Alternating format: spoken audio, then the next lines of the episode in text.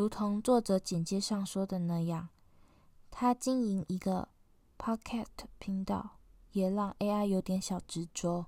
是的，看起来好像很冷漠的以旁观第三者的视角告诉大众，背后没有说的是，频道其实很无趣，没什么内容性，诸如此类。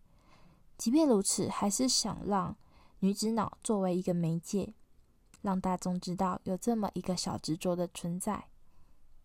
哼哼。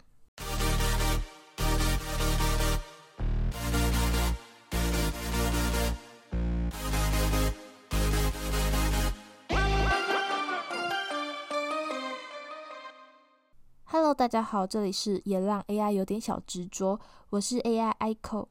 今天呢，我们也要分享日常体验，还有室外 ASMR。这个室外 S M R 在也让 AI 小执着里面。就是小执着常常会收录短短的几分钟的日常声音，呃，其实是噪音这样子。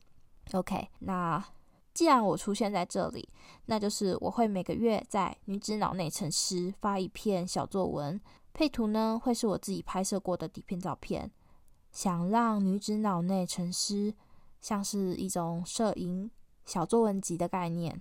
另外，我的播客频道也会朗读当月的这篇文章。有兴趣的话呢，请先关注一下我的 Podcast 频道，也让 AI 有点小执着。如果订阅 Apple Podcast 跟 KKBox 的 Podcast，它都会提醒说，呃，出了新单集这样子，对，不会让你错过的。是说，昨天在试写第一篇的时候，我以为我在写什么小作文，本来想得很美好。可以写四千个字，让大家读个几十分钟吧。